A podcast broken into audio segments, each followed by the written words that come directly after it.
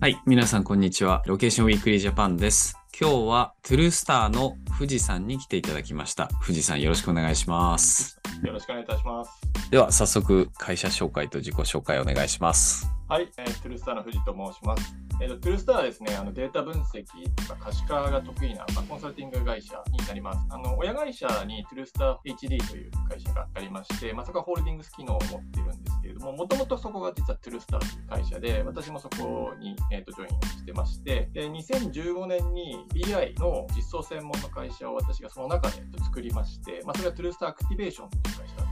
も、まあ、そこの代表になってですね、で2020年に親会社の方から主力の事業と、あと社名ですね、を承継する形で、今のこのトゥルースターという会社がありまして、まあちょうど今年の10月に10期目を迎える会社です。まあ、親会社まで含めるとも15年ぐらいずっと同じようなことをやっております。で私自身なんですけれども、データ分析界隈でもう20年以上、えーずっとキャリアを積んできておりまして、もともとはマーケティングコンサルティングの会社に6年ぐらいいて、その後スポーツアパレルでマーケティング分析と、えーマーチャンダイザーみたいなことをやっておりました。で、2011年にトゥルスターに入りまして、で13年に BI ツールのタブローに出会ってですねその時に結構衝撃を受けまして、これはいけるということで、まあ、その後の事業を拡大して、まあ、15年に子会社を作ったような感じになります。で、私自身はなんか効率化も含めて、うまく賢くやるみたいなすごい好きでですね。で、なんかデータを効率よく効果的に見せるみたいなところにも結構こだわりを持っていて、実はこんなデータビジュアライゼーションの教科書みたいな本を2019年に出している、まあ、そんな感じの、え人間になります。はい、ありがとうございます。そうなんですね。ちょっとこのホールディングスから名前を継承してみたんだ。ちょその辺が私も。理解が追いついてなかったあれなんですけど、まあそういうあれだったんですね。なるほど。はい。 truestar を起業したりしてるわけじゃない。なるほど。はいは。わかりました。そのトゥルースターとして、まあいろいろ今本質的にどういうことが、あの、富士山が好きでみたいな話を伺ったんですけれども、事業の中、今軸としてはまだ引き続きタブローをベースにしたっていうことをしてらっしゃる感じなんですか？そうですね。あの売上の大半は、まあ、タブロー系の可視化事業なんですけど、もともとデータ分析がすごい、まあ、領域がすごい大きくてですね、それはいがタブローの実装がどんどんどんどん大きくなってきました。ただ、直近で言うと、可視化もできる方がすごい増えてきた、まあ、ツールが使いやすくなってきたのもあるんですけれども、まあ、そこよりも、やっぱりもうちょっと分析寄りのところに回帰していった方がいいんじゃないかというふうに、ここ1、2年、えーずっと考えてまして、今はそちらの方に、えー軸足を移していくために組織もちょっと変えていこうみたいな流れにはなってます。なるほど。えっ、と、せっかくなんでちょっとデータ分析をじゃあ掘り下げさせていただければと思うんですけど、はい。データ分析のビジネス構造というか、ビジネスの生態系みたいなのをちょっとざっくりわかりやすく教えていただいてもいいですか？生態系、そうですね。ビジネスの生態系。ななんでしょう。まず例えばお客さんから要望があってスタートするのかでその要望のレベル感ってどんな感じで来てでそれがどういったマネタイズスキームになるのかみたいなところがみんな多分知りたがってると思うんで一般論で構わないのでざっくり教えてもらえるとそうですね。あの、少なくとも弊社のケースで言うと、はい。お客様側から、なんとなくこんな課題があるんだけど、なんとかならないみたいな、すごいふわふわした話で来ることがほとんどです。で、はい。それに対して、こんなことができるんじゃないかっていう、ちょっとしたキャッチボールからスタートして、はい。我々ができることと、あと我々じゃなくても他の会社ができることも、こちらとしてはご提案をして、で、そっちのツール使った方がいい、そっちのソリューション使った方がいいんじゃないですかってこともたくさんありますし、我々ができることであれば、そこ我々も絶対できますよ。ような形でスタートすることが非常に多いですね。あとうん直近はタブローの案件とかで、まず可視化、実績データの可視化から入ります。うんで、それをしていった後に、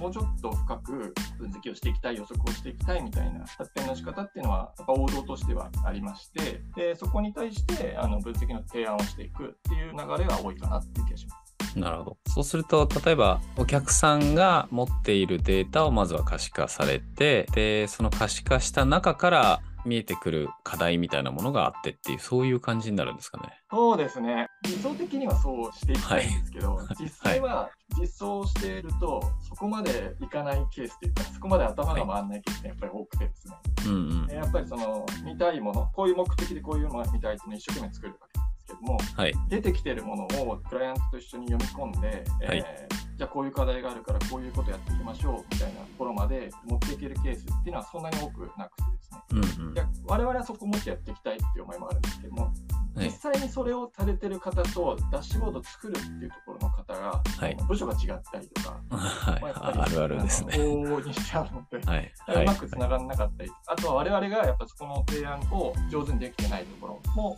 あるかなっていう気はしているっていうのが実情ではあります。うんなるほど。あの、まあ、ただ、将来像としてはそういった実際にデータで可視化して分析された課題を抽出するっていう、その先っていうのもやっぱりトゥルースターさんとしては見せてらっしゃるんですかね。ねじゃあ実際にこういう、まあ、小売さんだったら売り場をこういうふうにしたらいいんじゃないでしょうかみたいなことであったりとか。あのおっしゃる通り、そこまでもやっていきたいと思っていまして、結局、うん。まあ、可視化にしてもデータ分析にしても、あくまでそのビジネスにおいては手段でしかないわけです、ね。はい。ビジネスの課題があって、それを解決するための手段なんです。けど、今そこで終わってしまってるので、あのやはりそこではなくて、ちゃんとクライアントのビジネスの問題を解決するところ、あとはそれをちゃんと PDCA 回して、どんどんどんどんいいものをしていくところまで伴走していきたいっていう思いがすごく強くありまして、うん。うん。そこに耐えうる組織を作っていきたいなっていうのが今の状況ですね。なるほど。こうなんかその3段階目の、じゃあ実際にその PDCA を回すとか、改善計画を作るみたいなところって、一般的に言うと、なんか単価のものすごく高いコンサルがやるような仕事なのかなとか思ったりするんですけど、トゥルースターさんもやっぱりお高いんですか？え っとまあ、それなりに高い方だと思うんですけど、結局、ただそこができないと、はい高い単価はもう通らない時代にはなっていまして、で我々この今、トゥルスターの前からも分析会社にいた時はあるので、まあ、その頃で言うと、分析をすること自体がもう目的化してるうんうんうん。えーたので、ワンショットで分析して、予算取りのために使って、来年また同じ分析を繰り返して、だから PDCA も回さないんですね。うんとにかく1回やっておしまい、でも満足っていうようなことをずっとやってきたんですけど、もうそれは通用しなくなってきていて、ちゃんとはいその投資に対して効果が出てるのかっていうものも見られる時代なので、うんそこがちゃんと出せれば、それなりに高い単価でも通せますし、そこまでちゃんと見せられないと、やっぱりもう難しくはなってきたかなっていうのは実感として思います。なるほど。はい。はいそういった意味で言うと、なんでしょう、そのトゥルースターさんのバリューというか、優位性ってどこにあったりするのかっていうのを教えていただけると。そうですね。あの、我々結構特定のツールに特化して専門性高めていくところはちょっと得意だったりするので、まあずっとタブローを使っていたり、はいあとはアルタリクスっていうツール、はいまあこれも空間系強いんですけど、そういったツールをゴリゴリ使って、それを使ってらっしゃるお客様で、やっぱ自分たちだとできないないし、もっといろんなことがしたいっていう課題を抱えてらっしゃるときに、はい我々が入ってお手伝いさせていただくっていうケースが非常に多いかなとは思いますね。なるほど。ちょっとせっかくなんで、その、惚れ込んだタブローについて、タブロー愛を語っていただけると。はい、あのタブローってダッシュボード、マーケティングダッシュボードが作れると思うんですけれども、もともと私、あの、Excel のヘビーユーザーというか。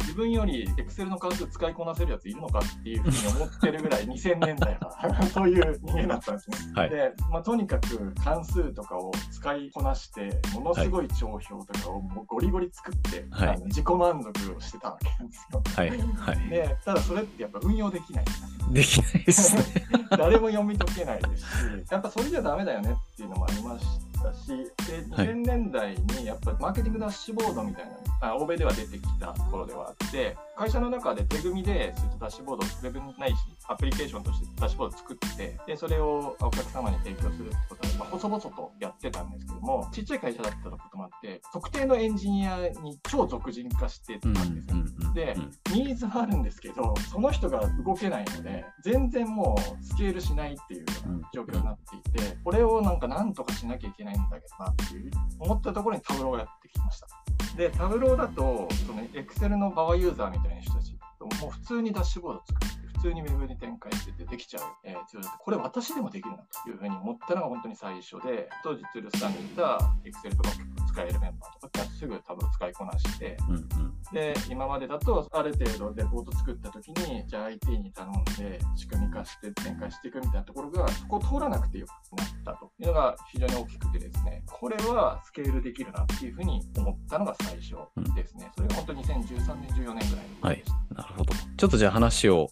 LBMA っぽくすると、なんか位置情報周りとかってどんな取り組みをしてらっしゃったりっていうのを教えていただけますか？そうですね位置情報に触売れたというか、それがデータ分析として取り扱うようになったのは2010年代の12年とか13年ぐらいからポツポツお早いですね。はい。そうなんですよ。なんですけど、単発で終わるものがすごく多くて、うんまあ、証券の中にお客様がどれぐらいいるのかっていうのを住所からグルーピングして集計して可視化してみたいなことをやったり、まあ、してたんですけどなんかあんまりビジネス化はしなかったっていうのがありますとただそのアルタリックスっていう分析ツールを使った時に位置情報例えばポイントとかポリゴンのマッチングとかがもうノーコードで簡単にできちゃううんツールだったので、まあ、これいろいろできるなっていうふうに思ってですね、まあ、そこもツールを買ってでいろいろ試して通信会社さんのポイントデータをグルーピングしたりマッチングしたりとかっていうのをやったりですね、まあ、いろんなところで使う機会っていうのはあったんですけどそれでもマネタイズすごいできたかっていうと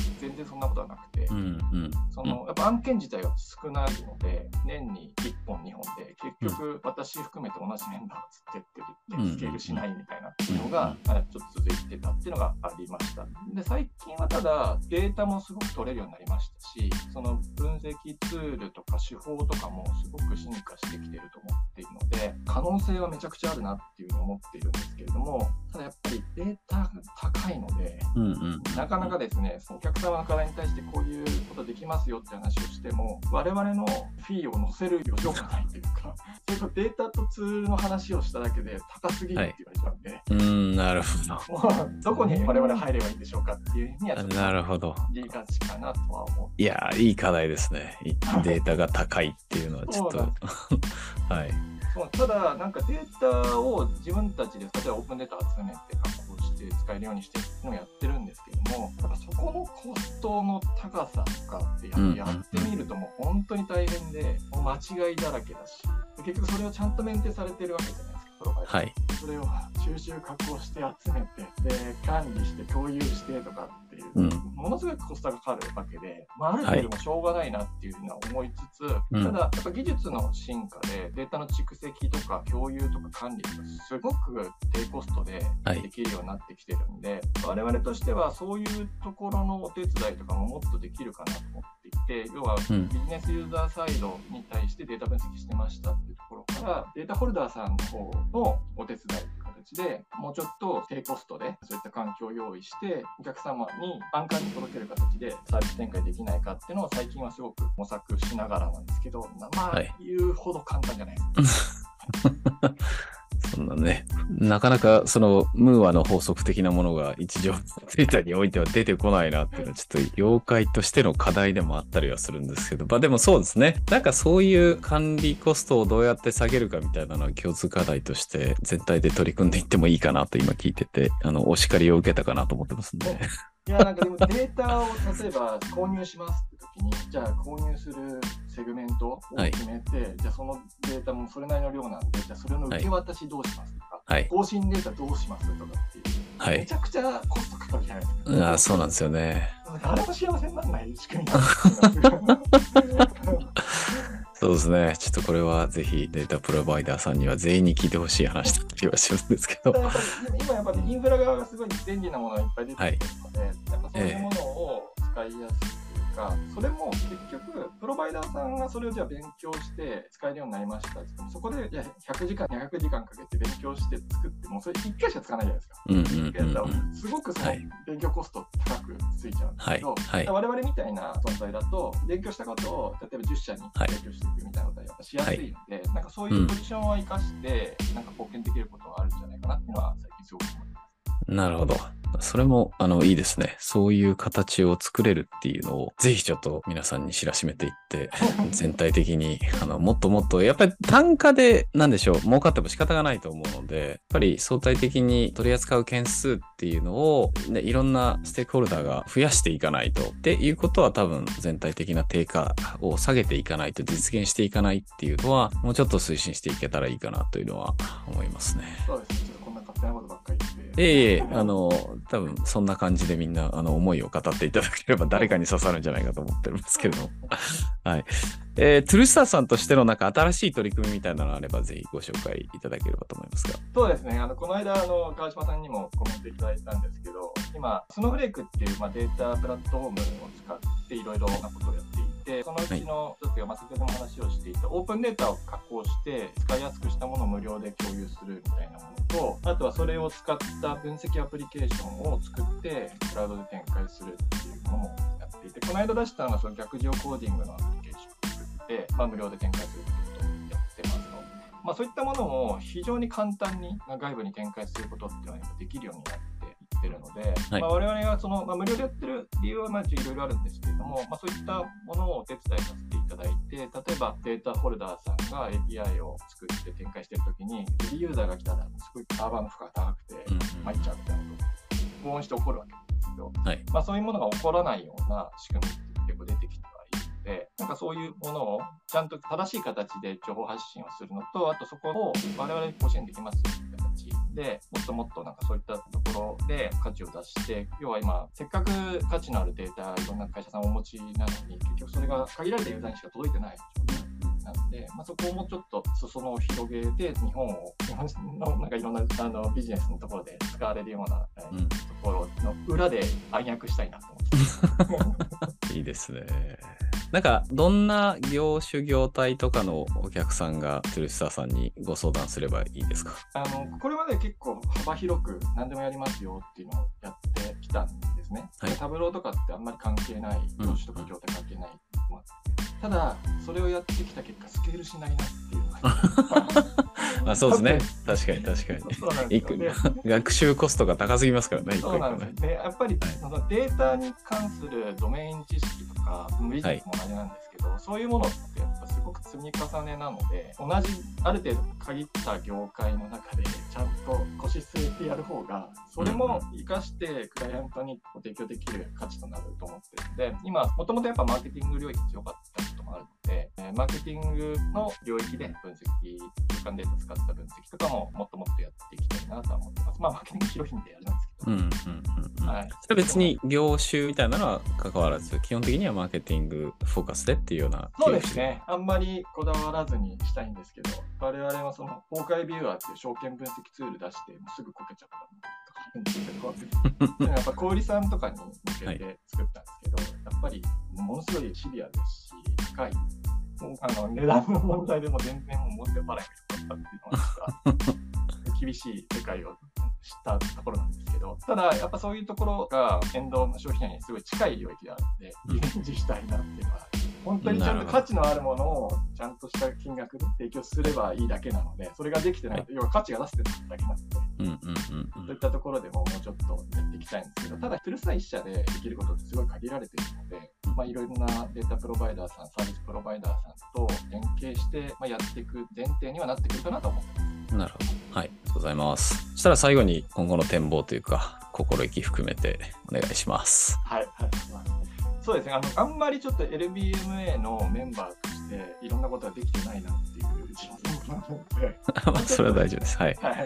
この中で、まあ、今日お話ししたようなことを言ってるだけじゃなくて、ちゃんとですね、結果として示せるように、もうちょっと頑張っていきたいなと思ってますし、加盟の会社さんとあのいろんなところで連携して、ソリューション開発とか、そういったところにもお役に立てればなと思ってはい、いや、別に LBMA のことはいいんで、会社としての今後の方向性みたいなのを語ってもらった方が。あーそうですか。はい。そうですね、会社としてはですね、あの分析とか可視化ずっとやってきたんですけど、もうちょっとデータ分析の基盤周りだったり、あとはアプリケーションをもっとちゃんと作って、ずっと使われるような分析アプリケーションとかをお客様用に作って、えー展開できるような組織をこれから作っていこうとしている、まさにそんなタイミングなので、はいまあ、そういった界隈でも存在感出せていければなとは思ってます。はい。ありがとうございます。はい。今日はトゥルスターの富士さんにお話を伺いました。どうもありがとうございました。はい、どうもありがとうございました。